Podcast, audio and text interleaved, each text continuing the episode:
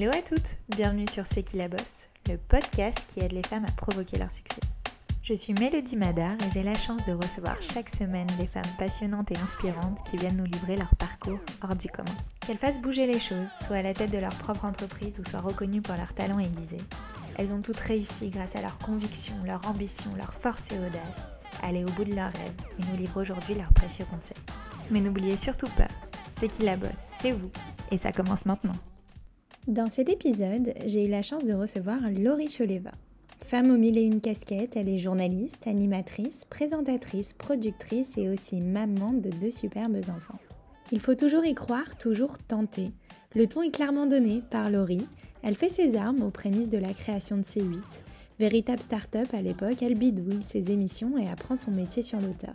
D'ailleurs, selon elle, c'est en pratiquant qu'on découvre ses passions. Dans ce podcast, elle nous livre ses meilleurs conseils pour entrer dans le monde très fermé qu'est la télé, mais surtout d'y rester. Comme elle le dit si bien, ce métier il peut tout donner mais aussi tout reprendre. Il faut donc être sans cesse force de proposition, ne pas avoir peur d'échouer ou de se tromper. Simplement, quand ça arrive, il faut avoir la force de rebondir.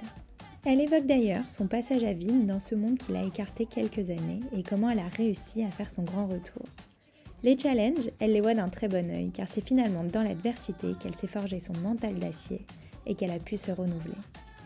Véritable girl boss, elle nous parle alors avec simplicité et sincérité de son parcours et de son histoire. Belle écoute à vous. Hello Laurie, merci beaucoup d'avoir accepté mon invitation. Avec plaisir. Écoute, je suis ravie de te recevoir parce que euh, je suis euh, pas mal euh, toutes tes aventures à la télé et sur Instagram également. Et finalement, on connaît très peu l'histoire de la présentatrice et de l'animatrice, donc j'ai hâte d'en apprendre plus sur toi aujourd'hui. C'est vrai. Est-ce que tu es prête? Oui. Alors déjà, j'aime commencer ce podcast en remontant un peu aux prémices de la vie de mes invités. Je trouve que c'est aussi assez révélateur de ce qu'on est aujourd'hui. Mhm. Alors on va faire ensemble un petit retour vers le passé. Est-ce que tu peux nous parler peut-être de ton enfance, quels étaient tes rêves, tes passions, tes ambitions? Est-ce que tu as toujours voulu être euh, journaliste, euh, animatrice ou c'est venu euh, avec le temps? Alors écoute, je crois que très tôt je voulais faire du théâtre. J'ai fait beaucoup de cours de théâtre. J'étais très complexée petite et je pense que j'avais un besoin inconscient d'être dans la lumière. En tout cas, j'avais besoin d'être aimée. De, j'avais toujours envie d'être dans les grosses bandes de copines, de de voilà, de j'essayais de, de, de, faire en sorte de, de, plaire à tout le monde. Donc euh, et puis j'avais ce, ce, petit côté euh, quand même euh, spectacle, entertainment. J'ai fait du théâtre, je voulais être comédienne. Après je voulais être avocate. Après je disais à mes parents que je voulais être avocate réputée parce que je voyais toutes les séries, les Ali McBeal et compagnie. Ah Donc je voulais plaider, je voulais je voulais je voulais faire ça quoi je voulais faire du droit d'ailleurs j'ai fait du droit parce que j'ai une maîtrise de droit et puis mais pas vraiment la télé je me suis jamais dit je vais être une animatrice télé je consommais beaucoup de télé on regardait beaucoup la télé à la maison beaucoup le cinéma enfin voilà la télé était très présente dans notre foyer mais c'est venu quand même plus tard l'envie de faire de la télé et justement, donc euh, c'est venu plus tard. Et avant, euh, est-ce que tu as fait des études euh, Quelles ont été aussi tes différentes expériences professionnelles avant de faire ton, ton entrée en télé? Alors en fait, très tôt, je voulais, me, je voulais gagner de l'argent de poche pour, pour pouvoir me faire plaisir. J'ai vite compris que l'indépendance financière, c'était sympa d'avoir un peu d'argent. Donc à 15 ans, je crois que j'ai commencé à faire des castings de pubs, de, de photos, un petit peu de mannequinat en parallèle de mes études. Ma mère m'avait toujours dit, du moment que tu as des bons résultats, tu fais ce que tu veux. Donc c'est vrai que j'ai toujours été euh, très accompagnée, j'ai toujours été assez libre euh, de mes choix et en même temps j'ai continué mes études, donc j'ai eu mon bac, ensuite j'ai fait euh, des études de droit, je suis allée jusqu'à la maîtrise, j'ai ma maîtrise de droit, mais en parallèle j'ai toujours fait des castings, une pub par-ci par-là, une séance photo. Et c'est comme ça que je suis arrivée par hasard sur la chaîne Ciné Cinéma pour chroniquer les films d'horreur. Mais, euh, mais jusqu'à ce, jour où mon agence m'appelait en me disant bah, Tu vas aller sur Ciné Cinéma, ils cherchent une animatrice pour Ciné Cinéma Frisson. Enfin, je m'étais pas vraiment posé la question de la télé. Euh, j'aimais quand même ce que je faisais. J'aimais être, euh, être en fac et j'aimais mes études de droit. Bah, rentrons parfaitement, rentrons dans le vif du sujet, ton entrée dans le cinéma. Je savais pas que tu étais rentrée par Frisson, donc c'est assez marrant. bah, raconte-nous justement comment tu as fait pour, pour arriver dans, dans ce milieu-là. C'est assez surprenant, c'est-à-dire qu'il n'y avait pas déjà une animatrice qui était disponible et qui avait fait en, tout cas euh, ses débuts euh, en tant que journaliste animatrice. On est plutôt allé chercher euh, quelqu'un de l'extérieur. À l'époque, oui, c'était bon, hein, c'était il y a longtemps, hein. c'était il y a plus de 20 ans. Euh, et en fait, ils prenaient des animatrices pour faire ce qu'on appelait les chapeaux de film, c'est-à-dire avant le film du soir, on faisait un peu la speakerine, quoi. On racontait, euh, on racontait le film. Et donc c'est vrai que c'est bien tombé parce que moi j'ai un frère qui est très cinéphile. À la base, c'est lui le vrai cinéphile de la famille passionnée de films d'horreur depuis toujours, de films de genre. Donc c'est vrai que c'était, c'est quand ils m'ont dit frisson, j'ai rigolé. Je pense même que j'ai appelé mon frère à l'époque en me disant, bah écoute, tu vas, tu vas rire. On me propose de, de, parler des films d'horreur, ce qui était quand même sa passion à lui. Et donc de ce fait, je m'y connaissais quand même. Donc euh, donc voilà, ils avaient pris deux filles à l'époque, euh, une fille qui s'appelait Laura Cisneros, qui était euh, une mannequin de chez Elite hyper belle. Je me rappelle quand je l'ai vue la première fois, je me suis dit non mais c'est mort, qu'est-ce qu'ils vont me prendre moi à côté? Mais en même temps on était complémentaires et, euh, et donc voilà, donc on a commencé toutes les deux à faire les, euh, les chapeaux de film pour la, pour la chaîne Frisson. Bon, sauf qu'elle, elle faisait des campagnes de pub incroyables, elle partait aux quatre coins du monde, donc très vite, quand même, il y a eu, elle s'est lassée et puis elle s'est dit, je, je vois pas trop euh, ce que je vais faire là. Mhm. Moi, je me suis accrochée à mon truc parce que je trouvais ça sympa et, et que j'aimais bien. Et puis j'écrivais mes textes, j'ai commencé à m'impliquer de plus en plus. Et donc, ils m'ont gardée et je suis restée comme ça sur Ciné Cinéma quelques années. C'est assez intéressant parce qu'aujourd'hui, on t'appelle Madame Cinéma, un peu comme Monsieur Cinéma avec Laurent Veil. C'est vrai. Euh, et finalement, ta passion, enfin, t'aimais bien le cinéma, mais c'était pas ta réelle passion. Est-ce que tu penses que la passion, ça vient justement en pratiquant? Ben, oui, en fait, j'ai toujours beaucoup aimé ça, mais c'est vrai que j'étais pas euh, euh, cinéphile, c'est-à-dire vraiment à, regarder euh, plusieurs films par jour et à être euh, et être dedans à fond. Et oui je pense que déjà enfin moi j'ai démarré ce métier j'avais 20 ans 20 ans ça reste jeune finalement. Euh, on a on peut avoir des passions mais ça peut on peut avoir des passions toute sa vie. De toute façon on peut se découvrir une passion à n'importe quel âge. Donc oui ça peut venir plus tard. Oui ça peut se travailler. Euh, bon j'aimais quand même le théâtre j'aimais quand même tout ce qui touche au cinéma. Mais c'est vrai qu'à l'époque je me serais jamais dit mon métier ça va être de voir trois quatre films par jour et d'en parler pour donner envie aux autres. Mais c'est mais c'est venu euh, ouais c'est venu petit à petit c'est vrai. Et donc du coup à ce moment-là euh, tu te découvres quand même euh, cette attirance pour mhm. pour la présentation pour animer. Et comment tu arrives à faire ton petit bonhomme de chemin? Comment tu arrives un petit peu à, aller de chaîne en chaîne d'émission en émission? Alors au début vraiment je suis très mauvaise Vraiment, hein, quand on revoit les images, c'est vraiment une catastrophe. Je sais pas comment ils ont fait. Il n'y a rien qui va le style vestimentaire, la coupe de cheveux, le ton, lire le prompteur, enfin vraiment, euh, je ne comprends toujours pas. Mais bon, ça fait partie du petit miracle, comme quoi c'était écrit, je devais faire de la télé, ce qu'ils m'ont quand même gardé. Euh, et, au tout début, je me dis que je vais faire ça en plus de mes études. En fait, je, voulais quand même passer mon concours du barreau. moi, je suis dans une famille qui a rien à voir avec le milieu artistique on m'a toujours dit il euh, faut un métier, faut faire des études. Enfin, pour moi, c'était pas du tout envisageable de faire ce, métier-là. Je pense que c'est pour ça aussi quelque part que j'avais jamais creusé pour être comédienne. C'est-à-dire que pour moi, c'était pas un métier et j'avais peur du lendemain. Euh, voilà, on m'a tellement martelé euh, ces choses-là que je me suis dit je fais ça, c'est cool, je me fais de l'argent de poche. L'année prochaine, je passe mon barreau. Après, je vais faire un troisième cycle, etc.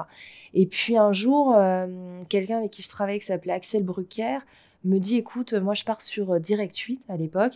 Euh, c'est la création de la TNT. Vincent Bolloré lance une chaîne. Donc moi c'était que des trucs euh, jamais entendu parler. La TNT, tout ça, ça me paraissait très très vague. On savait pas si ça allait marcher. En fait, à l'époque, c'était vraiment une ère nouvelle. Et moi, j'avais toujours connu que les quelques chaînes, les chaînes hertziennes. Enfin voilà, ça me parlait pas tellement. Mais je me suis dit bon allez ok, j'avais pas obtenu le troisième cycle que je voulais. Donc j'avais une année un peu comme ça à la cool. Je dis ok, donc je rencontre Vincent Bolloré qui me dit écoute, je crée une super chaîne, ça va s'appeler Direct 8, je prends plein de nouveaux visages, euh, viens. Donc moi j'arrive comme ça et donc euh, je me retrouve à découvrir euh, une ambiance complètement dingue de entre euphorie, passion, cours de récré, tout. Et puis, euh, et puis la création d'une chaîne de télé. Donc il y avait tout à faire. On était très libre. On arrivait, on était devant un bureau. On disait, bon, bah, qui veut faire quoi? Je disais, ah, bah, moi, je veux bien faire une émission de musique. Ok, vas-y, allez, 20h, 22h, toi, t'es à l'antenne. toi, t'es là. Euh, bon, bah, ok. Alors, moi, je regardais dans le bottin. Euh, J'appelais chez Warner. Je disais, bonjour, est-ce que je peux avoir Johnny Hallyday? Là, on me raccrochait au nez. Je disais, bon, ok, bon, bah, Johnny Hallyday, ça va pas le faire. après, je calais des trucs. Après, j'allais voir les mecs de la technique. Je leur disais, bon, bah, alors, à 20h, on reçoit Florent Pagny. Vient avec une batterie, un machin. Les mecs me disaient, mais t'es complètement fort Bon, bref, donc j'ai fait mes armes comme ça, en fait, en, en bidouillant des émissions, en étant... À la start-up, quoi. Ah ouais, la start-up totale, zéro audience, donc évidemment, personne ne voulait venir. Donc on s'est retrouvés, je me rappelle, la chaîne s'est créée au mois de mars. Et on avait euh, et donc l'été fallait donc tout l'été on était à l'antenne mais avec euh, rien quoi. C'est-à-dire qu'on avait une émission, fallait présenter des objets avant tout le monde, on n'avait pas d'objets. Enfin donc une école merveilleuse parce qu'en même temps on était euh, producteur, rédacteur en chef, journaliste, stagiaire, animateur, tout. c'était et finalement c'était un énorme vivier de, de talents parce que c'est vrai qu'on a tous fait nos armes ensemble. voilà, il y avait des talents comme Thomas Soto aujourd'hui ou d'autres d'autres personnes qui, qui ont émergé de, de Direct 8. Et on se retrouvait euh, être vraiment très libre euh, de, construire. Et donc, euh, donc moi, j'ai découvert un univers que j'ai adoré. Je me suis passionnée pour, pour mon métier parce que je pense que j'ai découvert tous les corps de métier. Si j'avais commencé en étant que, journaliste ou animatrice, parce que j'aurais pu douter, mais là, c'était tellement prenant de, de, construire mes émissions. En fait, j'ai aimé le côté production qui m'est resté après, mais c'était tellement, c'était tellement enrichissant que finalement, bon, je suis jamais retournée évidemment passer mon concours du barreau. Je me suis, euh, je me suis trop éclatée, c'était génial. J'avais, euh, je sais plus, 23, euh, 23 ans, 24 ans. je rencontrais des stars, je construisais mes émissions, j'étais en direct, c'était merveilleux justement, il y a une petite question, c'est sur ce podcast, il y a plusieurs euh, entrepreneuses ou futures entrepreneuses qui nous écoutent euh, et qui ont euh, parfois lancé des marques et qui ont envie aussi d'avoir des égéries, des ambassadrices, des interviews de certaines célébrités et peut-être au début quand elles sont petites et elles n'ont pas beaucoup d'audience comme toi à tes débuts. Est-ce que tu as des petits conseils à leur donner pour essayer voilà, de convaincre la personne en face de te faire confiance et de venir dans ton émission Moi, je pense qu'il faut toujours y croire, toujours tenter. Je, je me souviens, j'avais reçu Florent Pagny, on faisait pas d'audience, il est venu, euh, il est venu parce que parce que ça lui, lui faisait plaisir ce qu'on lui proposait en fait. C'est ça aussi, c'est que les artistes souvent ils sont dans une spirale de promo. Alors évidemment on peut pas tout faire et euh, parfois on manque de temps aussi. Mais moi à l'époque j'avais une émission de musique en direct, je leur proposais de faire du live, ils étaient complètement libres, ils pouvaient faire des reprises, ils pouvaient inviter des potes inconnus au bataillon, faire des duos. C'était vraiment un espace euh, de, création et euh, on pouvait tenter des choses ensemble. Et donc les artistes étaient contents de venir. Ils étaient extrêmement bien reçus parce que bah, fallait compenser ce, euh, manque de visibilité, ce manque d'audience. Donc c'est vrai que c'était un peu du système D. Hein. Moi je me rappelle pour faire le prompteur, on te... c'était deux stagiaires qui tenaient les, pancartes, elles écrivaient les, les paroles des chansons. Enfin c'était très artisanal. Mais en même temps, voilà, il y avait, euh, il y avait une ambiance, il y avait une petite atmosphère. Donc oui, moi je pense que ça vaut toujours le coup de persévérer. Et, euh, et justement, quand tu arrives euh, sur D8, qui est C8 aujourd'hui, tu direct 8, après il y a eu D8 et maintenant c'est C8. Ah oui, c'est vrai. justement, tu, tu, décides de pas faire du cinéma finalement, tu décides de faire plutôt. Alors si, j'y vais pour faire le cinéma à la base. L'émission s'appelait, si, je me souviens plus parce qu'il y a eu plein de titres différents. Mais si c'est à la base, je co-présente le cinéma avec Axel Brucker. Parce qu'il me fait venir, donc il me fait venir pour faire le cinéma avec lui. Et puis très vite, euh, je fais euh, plein d'autres choses parce que je me dis, bon, bah, quitte euh, pour le moment à pas faire mes études, il faut que, que je comprenne comment ça marche et que je me forme. Donc, je participe à une émission qui s'appelle Avant tout le monde. Et puis, en fait, très vite, je suis force de proposition. Ma passion, c'était aussi la musique. Donc, je propose de faire une émission musicale. Et en fait, je le. Non, d'abord, dans une émission, je fais venir un groupe qui s'appelle les Rabbits, qui reprenait des chansons des Beatles. Et donc, je fais venir euh, ce groupe, ça plaît sur la chaîne, tout ah, c'est génial euh, la musique. Et donc, je saisis le. Euh, je, saisis la petite ouverture et je leur dis ah bah ok super bah moi je vous fais une émission de musique et donc comme ça est né le TNT Show qui était un peu mon bébé qui était une émission de musicale chaque semaine un mini mini taratata mais c'est vrai que cette émission très vite une très belle presse. Moi, j'ai eu un prix. Enfin, voilà. Et donc, ça, ça, ça fait que, euh, que je, me suis, je me suis faite ma, ma petite place comme ça. Mais j'ai toujours fait. Euh, c'est obligé justement de saisir les opportunités, d'essayer de se rendre indispensable. Alors, je pense qu'il faut travailler, ça c'est sûr. Faut, faut, quand même euh, bosser. Et, et oui, je pense qu'il faut toujours être force de proposition dans ces métiers. Parce qu'il il y a beaucoup de on peut vite être interchangeable, il y a beaucoup de, personnes qui ont du talent, il y a beaucoup de... Et puis il y a finalement pas tant de place que ça, donc euh, d'être force de proposition, de se renouveler tout le temps, on fait quelque chose, ça marche pas, c'est pas grave, on repropose 15 trucs différents. Bon, bah c'est toujours mieux, il faut toujours euh, se renouveler et proposer. Enfin, moi j'ai tout le temps fait ça en fait. Quand j'ai pris la décision vraiment de me dire, ok, je, fais de la télé euh, mon métier, j'étais quand même flippée puisque voilà, mes parents m'avaient toujours dit, non mais si t'es pas avocate ou médecin, ça va être la catastrophe pour plus tard. Donc forcément, pour me rassurer, je me suis dit, il faut que je, je travaille énormément pour vraiment pouvoir toujours rebondir. Et donc, c'est ce que j'ai essayé de faire de tout le temps, tout le temps, tout le temps bosser. Comment tu as réussi après 20 ans à sans cesse te renouveler, à sans cesse avoir des nouvelles idées, d'être toujours là où on t'attend pas ben, déjà, bon, forcément, en, en observant, en faisant les émissions que j'avais envie de, de voir euh, à la télé. Et puis, oui, en se documentant, en observant, en lisant, en regardant ce qui se fait à l'international, Enfin, le développement d'idées, c'est aussi beaucoup, beaucoup de. faut s'intéresser en fait à beaucoup de choses, mais après, euh, un rien peut m'inspirer. Il y a pas longtemps, j'ai écrit une émission parce que j'étais maman, donc j'ai découvert la maternité. Donc en fait, voilà, chaque chose de la vie peut nous inspirer. J'ai écrit beaucoup d'émissions de divertissement à l'époque, à l'époque de Direct 8 j'avais fait une émission Seconde Chance où, euh, en fait, comme je recevais dans mon émission de musique tous les sortants de Nouvelle Star et de, euh, et de Starac à l'époque, mm. c'était à la fin de, de cette période-là, je me disais, mais ils ont, ils ont trop de talent et je les recevais, puis après, on n'en parlait plus. donc, j'avais proposé à la chaîne de refaire une émission. D'ailleurs, c'était bien avant les anges, où on faisait revenir les talents pour euh, refaire une compétition. Donc voilà, mais parce que je, me positionnais moi en tant que téléspectatrice et je me disais, mais qu'est-ce que j'ai envie de voir? Euh, Bon, bah ça, ça me plairait trop. Attends, elle, j'ai envie de la revoir. Donc euh, voilà, j'ai une émission comme ça. Et euh, bon, j'ai toujours. mais c'est vrai que ça prend quand même du temps. Hein. il, faut, il faut du temps pour se poser, pour écrire, pour. c'est comme, c'est comme les, les, humoristes ou c'est comme quelqu'un qui écrit un scénario de film. Hein. C'est, ça vient pas comme ça. Et donc, du coup, tu restes euh, combien d'années chez, sur C8 Je reste près de 5 ans, je crois, 5-6 ans. Et ensuite, on vient me chercher pour aller sur France 2. Et euh, c'était très dur pour moi de partir de Direct 8, déjà parce que j'étais extrêmement bien. En plus, euh, on, s'entendait tous très bien. Il y avait vraiment. C'était familial. C'était familial, il y avait une bonne ambiance. On avait tous on a participé en fait à la création de quelque d'être au début de quelque chose ça, ça crée vraiment des liens donc on était assez soudés j'étais très je me sentais très redevable euh, de, la direction, de la confiance qu'il m'avait faite. Donc c'était très compliqué. Et je me rappelle à l'époque, Nicolas Pernikov, qui était le patron euh, des programmes euh, de, France 2, était venu me, chercher et je lui avais dit écoute, moi je partirais que si vraiment j'ai une proposition en or parce que je suis tellement bien, j'étais en CDI, enfin voilà. Et donc il, il m'a dit ok, j'entends. Puis il est revenu six mois plus tard, il m'a dit écoute, voilà, je te propose un prime, une deuxième partie de soirée sur France 2, je te fais un contrat, mais il faut que tu partes tout de suite. Et donc, euh, donc j'ai dit, ok, ben alors euh, je pars que si je peux partir en bon terme. Et donc, je, suis allée voir euh, à l'époque, c'était Yannick Bolloré qui tenait la chaîne et Vincent Bolloré. Et je leur ai parlé de la proposition. Ils m'ont dit, mais évidemment, vas-y, c'est une trop belle proposition. C'est le jeu aussi de. Ouais, c'est le jeu, mais au final, ça n'a pas marché France 2, mais ça m'a appris d'autres choses et je pense que si j'étais restée sur Direct 8, peut-être que voilà, j'aurais connu moins de choses et le fait d'aller sur France 2, que ce soit au final une mauvaise expérience, fait que je me suis aussi remise en question parce que euh, voilà euh, j'ai accepté des émissions très exposées c'était des gros barnums j'étais peut-être pas encore prête mais ça m'a fait avancer en fait beaucoup plus vite que si j'étais restée sur Direct 8 donc au final c'était euh, c'était une expérience à vivre. Mais c'est vrai que sur le moment c'était très douloureux.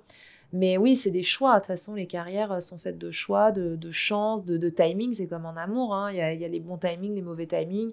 Voilà il y a beaucoup de paramètres pour réussir sa carrière mais justement, sur ce podcast, on essaye euh, plus ou moins de démystifier l'échec. Mm. Euh, donc, je ne sais pas si ça a été un échec, un challenge, un obstacle ou peu importe comment on l'appelle.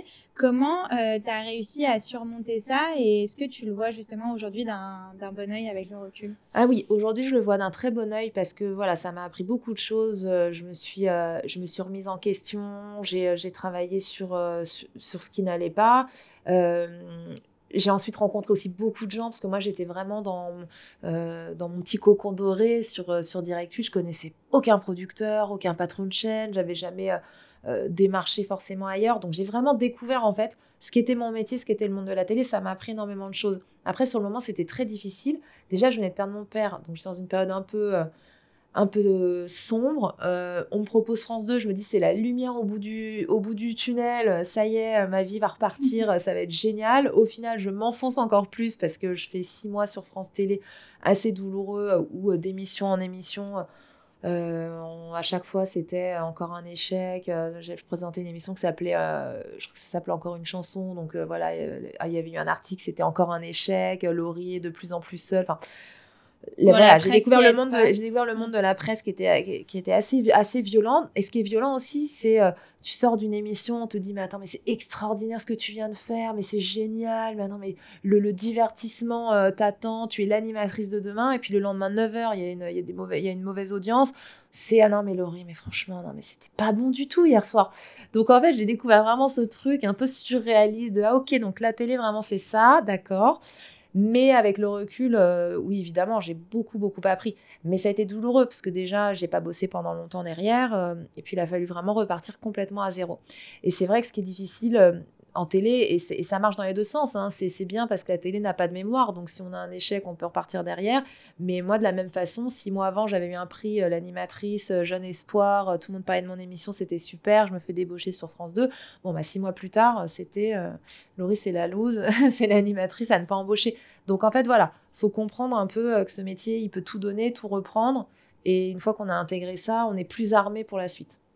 Et comment tu, as fait ton grand retour finalement après ce petit bah, passage C'était long, hein bah, Par la petite porte, en acceptant. Euh, déjà, les premiers mois, on m'a proposé des choses, mais moi, dans ma tête, j'étais une animatrice de prime time sur France 2. Donc, moi aussi, j'ai dû faire un travail sur moi de me dire il n'y a pas un type d'émission, il n'y a pas un, chemin, en fait. Et donc, euh, donc au début, j'ai refusé des trucs. Après, j'étais vachement en demande parce qu'il faut bosser, gagner sa vie, euh, enfin voilà, payer son loyer. Donc je suis repassée par la petite porte en faisant des petites choses, en étant chroniqueuse, en étant, euh, en allant à droite à gauche. Et euh, non, non, j'ai mis du temps. Franchement, j'ai mis du temps à revenir. Euh, j'ai monté ma boîte de production, donc voilà, j'ai, disons que j'arrivais à, j'ai toujours réussi à être plus ou moins là. Euh, moi, je savais que c'était pas euh, le top, mais en fait, faut toujours donner le change aussi. Donc, euh, j'ai réussi quand même à, m'agripper aux branches et puis à, tenir bon pendant deux ans, trois ans. Ça a mis quand même plusieurs années avant qu'on me relaisse bien ma chance sur des émissions qui me plaisaient, qui étaient plus exposées, qui étaient mieux produites. Et là, et là j'ai pu repartir vraiment, ça a redonné une bonne impulsion. Déjà, j'ai fait un an de morning sur Chéri FM. Puis après, je suis arrivée sur TMC. Puis ensuite, on m'a proposé de faire des remplacements sur le loto. Donc, j'étais un peu plus exposée sur TF1. Puis est arrivée euh, Nouvelle Star sur. Euh, je crois que c'était D8 à l'époque. Je ne sais plus quel, quel, nom de chaîne. Mais ça, ça a pris quand même du temps. Je crois que j'ai fait toutes les chaînes, sauf le groupe M6. Mais j'ai fait du François, du, Fran, du France 4, euh, du Énergie 12. Non, là, après, je me suis.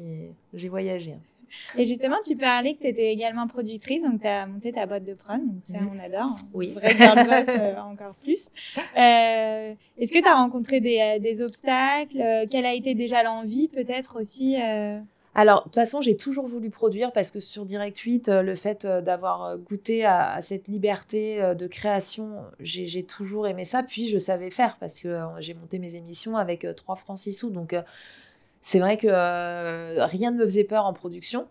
C'est marrant parce qu'une de nos philosophies chez les éclaireuses et sur C'est qui la bosse, c'est qu'on peut faire des étincelles avec des bouts de ficelle. Ah et j'ai l'impression que c'est un peu ça toi aussi. Ah bah euh, complètement. avec très peu de choses, tu arrives à faire des, des choses plutôt euh, pas mal. Complètement. C'est vrai que, mais ça voilà, c'est la chance que j'ai eue de, de, de, participer à cette chaîne où il n'y avait pas de budget, pas de, en fait voilà, c'est quand on démarre vraiment dans les entre guillemets les, les, pires conditions, on mm. sait faire après. Mm. C'est vrai que quand euh, on est habitué à des, des choses trop confort, euh, on peut vite prendre peur. Moi, même aujourd'hui, rien ne me prend, rien ne me fait peur quand je parle à une chaîne et qu'ils me disent mais on n'a pas beaucoup de budget pour faire cette émission. Je dis là ok pas de souci, donnez-moi votre, votre enveloppe et je me débrouille parce que je sais qu'avec de la passion et de la force de conviction, on arrive à tout. Mais euh, bon, après, c'est bien aussi sa vie au bout d'un moment. Mais, euh, mais donc, euh, tout ça pour dire, je sais plus. ma boîte de prod, en fait, donc j'ai toujours gardé en tête que je voulais faire de la production. Et puis, j'ai rencontré quelqu'un de très important pour moi, qui est resté mon meilleur ami aujourd'hui, mon Pygmalion, mon binôme, qui, qui, était Fred Frances, qui à l'époque où je le rencontre, il était, il bossait chez Delarue et il était euh, au développement et donc il regardait un peu les nouveaux visages. Donc il m'avait fait venir avant que j'arrive sur France 2 parce qu'il trouvait que j'avais euh, que j'avais du talent. Euh, et, donc on est resté en contact et donc très vite au moment de France Télé quand justement on se parlait que je disais non mais c'est la catastrophe parce que c'est ça aussi ce métier hein, c'est que quand ça marche pas on a l'impression que ça ne marchera plus jamais et que genre on peut plus sortir de chez soi on est on est blacklisté de partout. Donc je disais, mais c'est la catastrophe. Et c'est lui qui m'a boosté. Il m'a dit, non, mais c'est pas grave, tu sais faire d'autres choses, tu as d'autres cordes à ton arc, produis, propose-moi des idées. Et donc très vite, je lui dit, bah écoute, euh, moi j'aimerais qu'on fasse une émission spéciale là-bas. Euh, j'ai contacté la troupe de Mamma Mia, on peut le tourner à Mogador. Et donc en fait très vite on a vendu un prime pour France 3, présenté euh, par Laurent Boyer. Moi je faisais ses fiches et donc j'étais vraiment dans, ce, dans cette casquette de productrice qui me plaisait aussi beaucoup. Et donc en fait voilà, ça m'a permis de rebondir. Euh, je lui ai dit, bah, écoute, tu sais quoi, je monte ma boîte de prod, on va faire des copros. Et donc, je développais des idées, je lui proposais des émissions, on coproduisait des émissions ensemble. Et puis voilà, puis après, l'animation est revenue. Enfin, donc, ça m'a permis de rester quand même active et pas chez moi à broyer du noir. Donc, non, en fait, sur la production, j'ai jamais eu trop de difficultés. Si ce n'est que parfois je manque de temps. Quand euh, j'ai beaucoup beaucoup de boulot en tant qu'animatrice, j'ai moins de temps pour développer euh, des projets. Donc ma boîte de prod, c'est pour ça que je, je ne fonctionne qu'en coproduction j'ai pas le temps de gérer une structure vraiment euh, à temps plein. Mais je, dès que j'ai une idée de projet, hop, je, je coproduis et je le fais. Ah bah c'est génial. euh, et donc du coup, on parlait aussi de ta carrière, donc il y a plus de 20 ans de carrière. Est-ce que, euh, j'aime bien poser cette question, est-ce que tu te as euh, ton meilleur souvenir? Nous parler de ton meilleur souvenir. Déjà, Nouvelle Star, c'était vraiment génial comme expérience. J'ai adoré présenter ce format. C'était un de mes formats cultes. on a, il y avait une super ambiance le jury, on s'entendait tous très bien. Euh, c'est drôle parce que c'est la saison où on me disait mais quoi tu vas présenter une nouvelle star avec Joey, Star, dans le jury mais comment tu vas faire? Alors que moi mais c'est vraiment une trop belle rencontre euh, humaine dans ma carrière et, euh, et justement en plus j'ai aimé ce, petit challenge de me dire attends ah j'ai une, une forte tête en face de moi c'est trop cool. Bon le mec est génial en plus et et puis surtout très surprenant en fait euh, humainement parlant. Donc euh, donc c'était chouette. Et puis la relation avec euh, avec mes candidats. Moi j'étais un peu leur maman. Je venais sur le casting les castings. Et c'est vrai que moi je suis quelqu'un de très sensible et, empathique. Donc j'ai adoré materner comme ça mes petits candidats puis présenter ce gros format donc ça c'était c'était vraiment une très belle expérience. Après dans les moments bon bah, franchement France 2 j'en garde aussi des bons souvenirs parce que pareil j'ai fait c'était quand même des gros primes à l'époque. Je me rappelle, j'avais fait un prime avec Enrique Iglesias, il y avait Yannick Noah. Je me souviens ah que mon, bah. père était fan absolu d'Yannick Noah, donc j'étais hyper émue de, de quelques mois après sa disparition présenter un prime avec Yannick Noah. Euh, dans les temps euh, forts, j'ai eu une très belle rencontre avec Dustin Hoffman, très émouvante, euh, quand mon père était malade, justement, où je devais l'interviewer pour, pour Direct 8, pour mon émission de cinéma. Et, et donc j'arrive avec vraiment la tête la tête à l'envers, quoi. Les yeux gonflés, boursouflés, enfin, n'importe qui euh, se dit, bon, ok, la pauvre, elle vit un drame. Et puis, euh, et donc à la fin de l'interview, je me souviens, j'avais mon timing qui était parce que les, interviews comme ça des Américains, c'est genre 6 minutes hyper chronométrées euh, en junket. Mm. Et donc il me dit non, non, one more question, no problem. Donc parce que je devais trop lui faire de la peine. Alors que moi en vrai, j'avais que envie de sortir hein, parce que j'avais pas vraiment la tête à poser des questions. Donc bref, je pose une question banale. Lui, il part dans une tirade trop sympa pour, pour me donner de la matière. Et puis à la fin, il se lève et puis il me dit en anglais quelque chose de grave qui se passe. Hein. Et là, euh, moi, j'ai les yeux qui se remplissent de larmes, hyper à fleur de peau, je tremblais, ouais, je m'effondre et je lui dis oui, oui, très grave. Et là, il me prend dans ses bras, me fait un câlin. Bon, on ferait pas ça aujourd'hui, avec le Covid, mais à l'époque, on pouvait se faire des câlins en fin d'interview. Et donc, il me fait, me prend comme ça dans ses bras. Et puis derrière, il a demandé à faire une pause, à stopper les interviews. En fait, je pense qu'il s'est dit ça pourrait être ma fille, elle doit être en train de perdre son, frère ou son père. Enfin, vu la tête que j'avais, je pense qu'il s'est dit que c'était forcément un truc euh, vraiment costaud. il a senti, je sais pas, la, profondeur d'âme euh, de, de, de, ce, de cet acteur qui est juste incroyable. Et ça l'a bouleversé. Et donc, voilà, c'était un truc de fou. Joli. ouais. Moi, je suis repartie encore plus en larmes que je n'étais déjà. Et j'aimerais bien aussi qu'on parle bah, de ton retour dans le cinéma aussi. À quel moment tu t'es dit, bah, je reviens à mes premiers euh, amours finalement et, euh, et depuis 2017, en fait, tu animes Chicha? Oui, ouais, c'est ça. Tu peux dire Chicha. Chicha. Canal. Ouais. Euh, bah, après Nouvelle Star, en fait, je reviens dans le groupe Canal, donc sur Direct 8, qui était devenu donc C8 entre temps.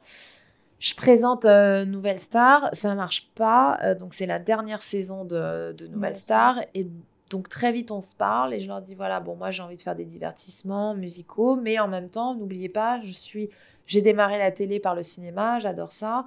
Euh, j'étais journaliste à l'époque, parce qu'à l'époque aussi où je faisais le cinéma sur, sur Direct 8 à mes débuts, j'étais aussi rédactrice en chef des pages cinéma dans Direct Matin. Euh, donc je faisais aussi euh, les interviews pour la presse écrite, tout ça. J'avais ma carte de presse à l'époque. Et donc je leur dis voilà, n'oubliez pas que j'ai quand même cette euh, ce, voilà ce, chapeau là, cette casquette. Ouais, cette casquette là aussi. Et s'il y a une opportunité, je suis OK pour aller sur Canal, même si je suis revenue pour, pour être sur C8. Et donc, ils voulaient relancer l'offre au cinéma, ils n'avaient pas d'animateur. Et c'est là qu'ils m'ont dit, bah écoute, voilà, si tu veux, tu prends le cinéma sur Canal. J'ai dit, allez, OK.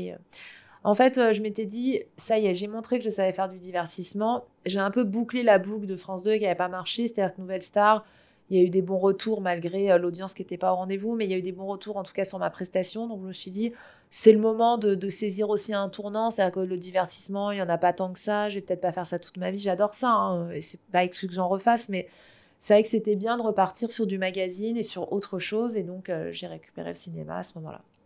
Et ben alors raconte-nous euh, maintenant peut-être euh, tout ce que tu fais euh, aujourd'hui, donc chicha, ouais, clap sur Europe 1. Alors oui, alors bon, alors, au démarrage, je reprends le ciné avec une première formule avant chicha qui est l'hebdo cinéma. Donc je fais ça. Ensuite, donc la saison d'après, ça devient chicha.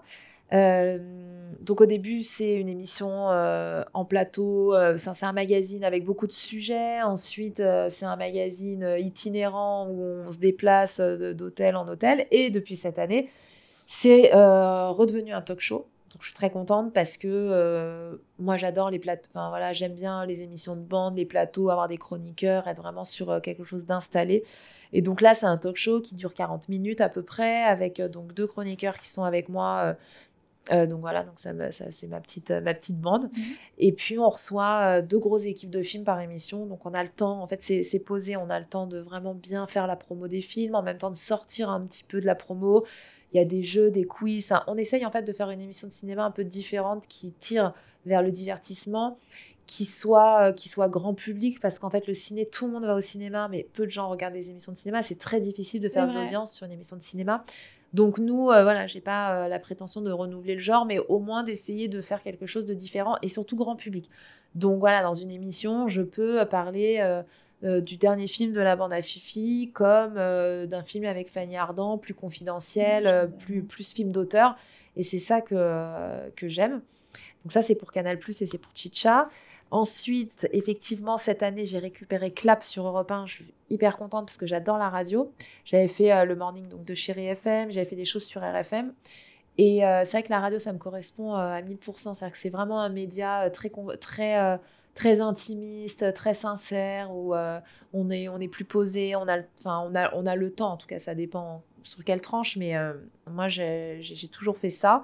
Et là, donc, je fais Clap le samedi de 14h à 15h. Et donc, euh, c'est une émission de cinéma, mais pareil, où j'essaye de, j'essaye qu'il y ait plein de choses. Donc, on a une grande interview, j'ai une partie avec mes critiques, j'ai une partie actu, on parle du box-office, enfin, voilà. Donc, j'essaye de faire une émission un peu sympa, où on s'ennuie pas, et où en même temps, on découvre aussi un invité de façon différente, puisque je fais euh, une partie qui s'appelle les films de, euh, de sa vie où euh, je leur demande de répondre à un questionnaire en amont sur euh, leurs premières émotions, le film de leur jeunesse, tout ça. Donc ça donne des, euh, des moments de confidence un peu différents. Et, et quoi te dire de plus Voilà pour le cinéma en tout cas. Et Comment tu as réussi à te démarquer, à, à, proposer autre chose? Parce que le cinéma, c'est quand même, même quelque chose de très ancré chez Canal+. Hein, c'est vraiment la chaîne qui est reconnue pour ça. Et T'as pas eu peur de, de, refaire la même chose que ce qui a déjà été fait euh Alors non, parce que moi je viens quand même du divertissement, c'est-à-dire que même si j'ai commencé par le cinéma, euh, quand euh, j'arrive pour, pour reprendre le cinéma sur Canal, ils savent quand même que... Il y a quelqu'un qui était parti en fait pour que tu reprennes Je crois qu'il y avait plus... à un moment où j'ai repris l'émission de cinéma, je pense qu'ils avaient, ils avaient le cercle toujours. Mais je pense qu'ils ont créé une émission, une émission supplémentaire. Justement, fallait être complémentaire du cercle. Le cercle, c'est déjà une émission de critique, c'est une émission qui a un ton, qui est très installé, qui euh, donc moi l'idée c'était de toute façon d'être différente et puis d'être un peu plus grand public aussi. Moi j'adore la comédie, tu vois, donc depuis que j'ai récupéré le, cinéma, j'essaye aussi beaucoup de leur dire faut qu'on parle des comédies, mettre en avant les comédies euh, euh, le rire, tout, enfin voilà, tout, tout, tout ce que j'aime. Et j'ai, franchement, j'ai pas eu tellement de mal parce que je pense qu'ils était très en accord en fait avec ce qu'ils avaient envie de faire. Euh, et puis, ils ont déjà beaucoup de talents quand même qui, qui parlent cinéma sur la chaîne. C'est-à-dire qu'il y avait il y a Laurent Veil, il y avait Pierre Zény, enfin voilà, il y avait Augustin Trapenard avant qu'il ne parte. Euh, Mouloud Achour, il aborde aussi le cinéma dans son émission. Finalement, l'offre cinéma, elle est assez riche. Tu as eu des mentors comme ça qui t'ont euh, aidé à... Ben, Laurent m'a beaucoup aidé déjà parce qu'après, on a, co on a co-présenté les marches ensemble du Festival de Cannes, on a co-présenté le tapis rouge ensemble des Césars. Et c'est vrai que moi, c'est un exercice où j'ai toujours dit je ne le ferai jamais. C'est-à-dire qu'il n'y a pas pire euh, exercice en télé. Pour moi, c'est le truc le plus dur à faire c'est hyper ingrat, c'est euh, les artistes qui arrivent, ils sont stressés ou ils... C'est toujours assez drôle de les ouais, voir. c'est toujours très sympa à regarder, mais c'est horrible à faire. Il euh, y a du bruit, ils n'entendent pas, il n'y a pas de vraies questions intelligentes à poser sur un tapis rouge quand on n'a pas le temps, quand euh, soit ils sont nommés, ils sont stressés, soit ils présentent un film, ils sont stressés. Enfin, c'est compliqué le tapis rouge. Si on fait de l'humeur, on est trop léger. Si on fait du fond, euh, on n'a pas le moment de développer. Enfin voilà, c'est très compliqué. Laurent Veil, c'est une machine de guerre. C'est-à-dire qu'il n'a pas de fiche, c'est un disque dur, il le fait depuis tellement d'années, il a tout en tête. Incroyable. Donc moi, la première fois que je me suis retrouvée sur un tapis rouge, j'étais là avec 25 euh, fiches que de toute façon je pouvais pas regarder parce que les mecs ils arrivent, on peut pas être dans les fiches, je sais pas qui va arriver, donc de toute façon je peux pas anticiper. Donc je bossais mais des heures pour rien du tout.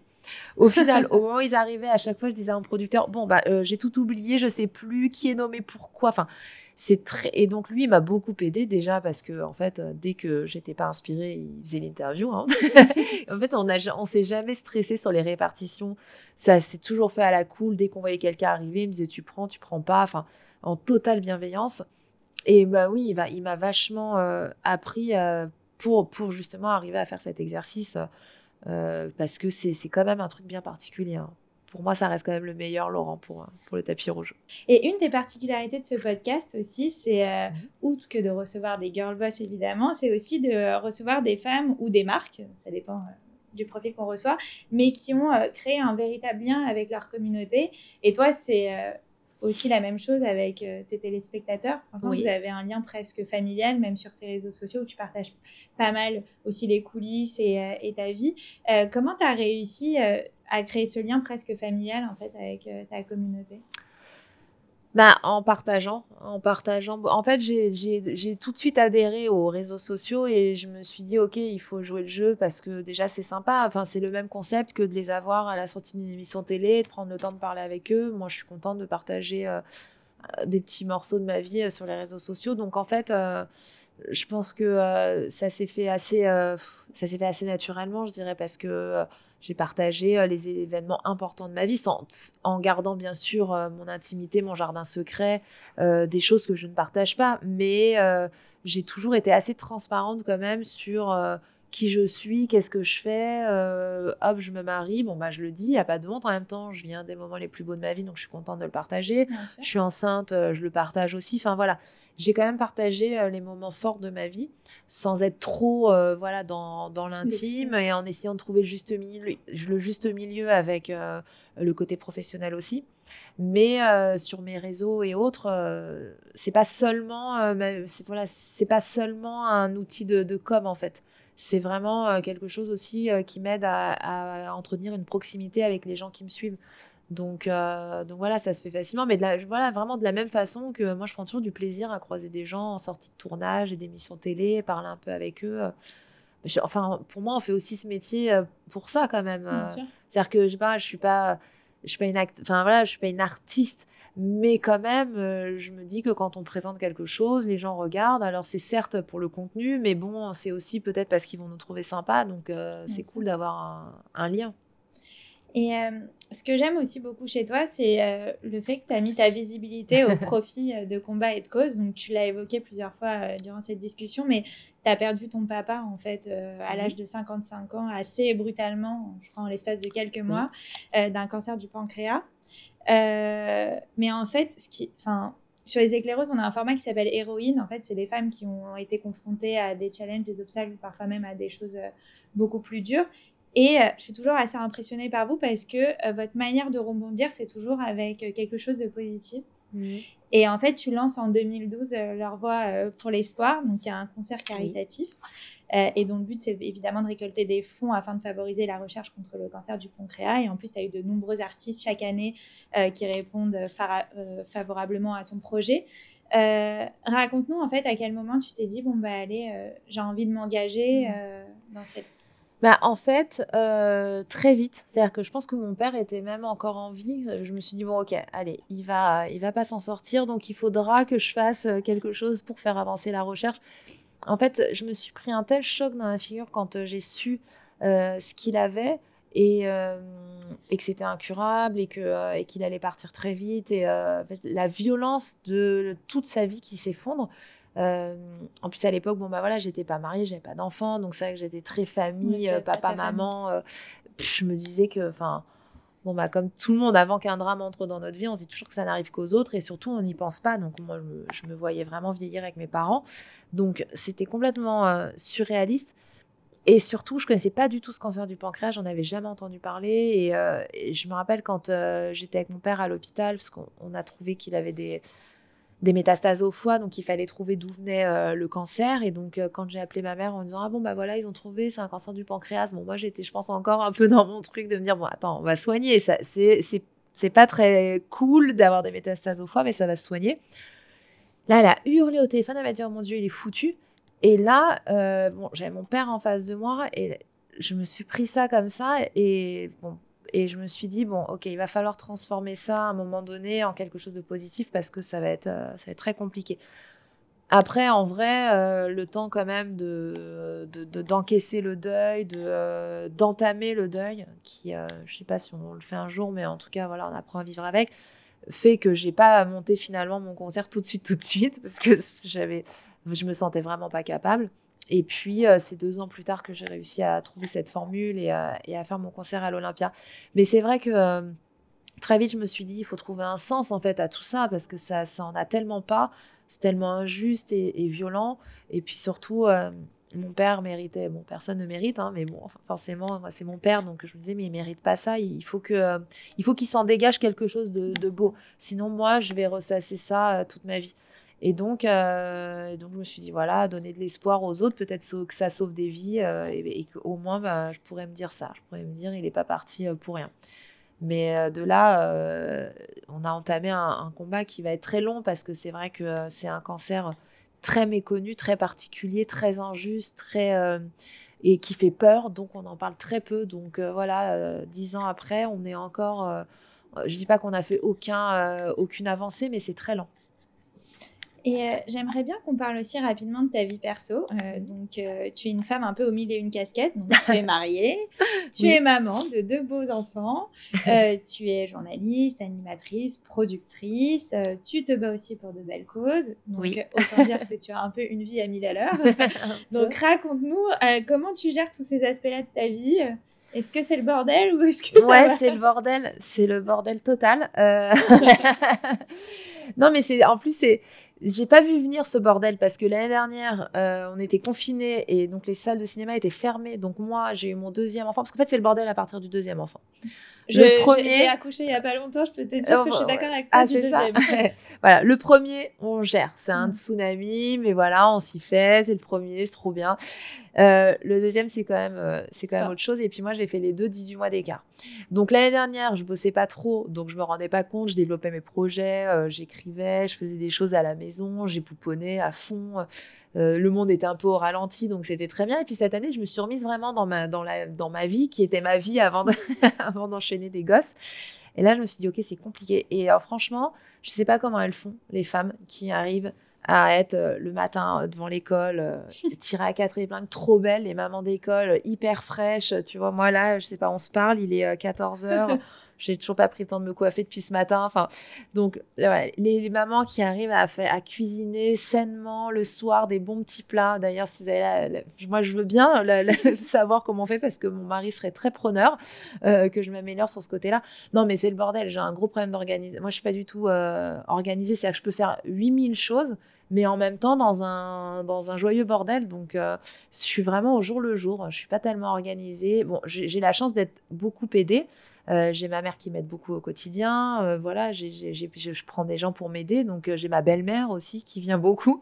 Mais même en étant ultra aidée, il me manque du, temps en fait. Il faudrait des journées de 48 heures.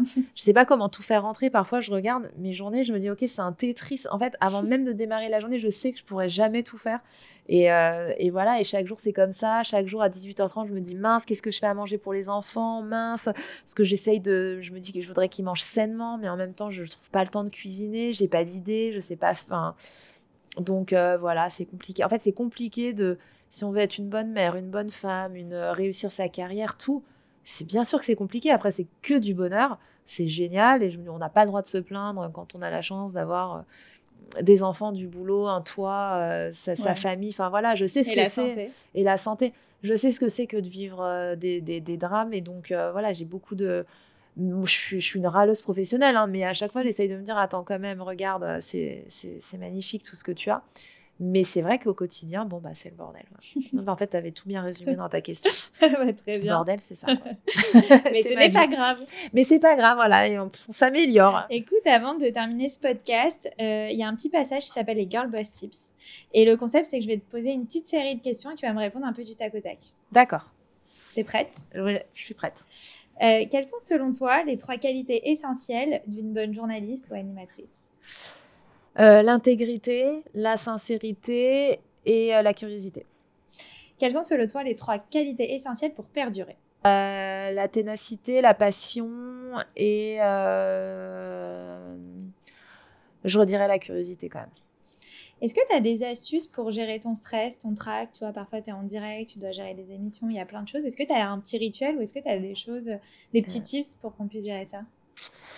Alors, euh, ça va de mieux en mieux le track, forcément, avec, euh, la pratique. avec la pratique et les années. Mais euh, je, me souviens au moment de Nouvelle Star, vraiment, j'avais une grosse dose de track parce que. Ah, fait que je te réponde du tac au tac et moi je repars dans, une, un, truc, dans un truc chiant et long. je dirais de prendre le temps de, de souffler un peu tranquille, d'avoir cinq minutes seul pour souffler et de la musique. Toujours de la musique dans la loge. Euh, qu'est-ce que tu dirais à ton toi plus jeune? Si aujourd'hui tu devrais parler à Laurie de 15 ans, avec le recul, tu lui dirais quoi? D'avoir confiance en soi. Tu n'avais pas confiance en toi Pas du tout. Ah ouais? Ouais. Non, pas du tout. J'ai eu un énorme manque de confiance en moi. Je pense que c'est ce qui a fait que j'ai eu envie de faire ce métier, à mon avis, pour me prouver aussi des choses. Mais euh, maintenant, je, maintenant ça, ça, va mieux. Et puis surtout, depuis que je suis maman, j'ai réglé beaucoup de problèmes parce qu'en fait, euh, la chose qui, me, qui compte pour moi, ce sont mes enfants. Donc j'essaie d'être une meilleure personne euh, au quotidien et de pas m'écouter. Mais euh, la confiance en soi, ça fait toute la différence dans la vie en fait. Et comment tu vas essayer de leur donner confiance en eux à tes enfants? Bah, c'est, ça fait partie des questions euh, que je me pose parce que c'est vrai que quand on est maman, c'est pareil, on se remet beaucoup en question, on a envie d'être une bonne maman, on craque parce que c'est très difficile. En fait, c'est ça le métier le plus difficile au monde, c'est d'élever ses enfants. Et donc, euh, et donc justement, je me dis, est-ce que je leur donne assez les clés pour qu'ils aient confiance en moi? Donc, j'ai pas la réponse, mais si ce n'est que j'essaye de, euh, de, les, de, de, de, de, leur dire à quel point je les aime, à quel point ils sont géniaux, à quel point ils sont beaux, à quel point. Euh, mais d'un autre côté, moi j'ai eu tout ça et j'avais pas confiance en moi, donc je n'ai pas la recette miracle. Ok. Et c'est qui la bosse, c'est le podcast qui aide les femmes à provoquer leur succès, et donc j'aime bien poser cette question. Euh, quelle est ta définition du succès? On sait que c'est propre à chacun et chacune, donc si toi tu devais lui donner une définition, laquelle serait-elle? Je dirais que le succès, c'est déjà d'arriver à vivre euh, de, notre passion et de, ce qu'on aime faire, de se lever le matin et d'être heureux de, ce qu'on fait. Je pense que c'est ça la, principale euh, définition du succès. Après, euh, c'est oui, c'est vrai que c'est propre à chacun. Mais je dirais de, se lever le matin, de faire ce qu'on aime et que ça nous permette de vivre et de bien vivre, c'est déjà beau. Bravo. eh bien, écoute, le temps file, Laurie, et le podcast euh, touche à sa fin. Et j'ai aussi l'habitude de le terminer de la même manière. Euh, est-ce que tu as un dernier conseil à donner à toutes celles qui nous écoutent? Je ne sais pas si tu as une citation, un mantra, quelque chose qui t'inspire et que tu pourrais euh, nous partager pour le mot de la fin. c'est pas très gai, mais quand mon père est décédé, cette phrase de Prévert qui dit J'ai reconnu le bonheur au bruit qu'il a fait en partant. Et en fait, je pense qu'il faut arriver à être à se contenter de ce qu'on a, mais c'est très difficile. Euh, moi, je vais vous dire ça, ça paraît euh, super bateau et en même temps, je vais me prendre la tête euh, pour trois fois rien et très souvent. Mais essayons quand même régulièrement de, garder ça en tête. Bah, magnifique, on va, on va terminer sur ces belles paroles. Merci beaucoup Laurie euh, de nous avoir accordé l'ambiance. Avec plaisir. Franchement, été ravie de te recevoir. Moi aussi. D'en apprendre plus sur ton histoire parce que euh, on te voit souvent, mais on ne sait pas vraiment qu'il y a derrière. C'est toi d'habitude qui fais parler les autres. Oui. Cette fois-ci, j'ai eu la chance de te faire parler.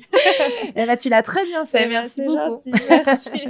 Même si je préfère moi être à ta place. ah ouais, moi aussi, je préfère être à ma place.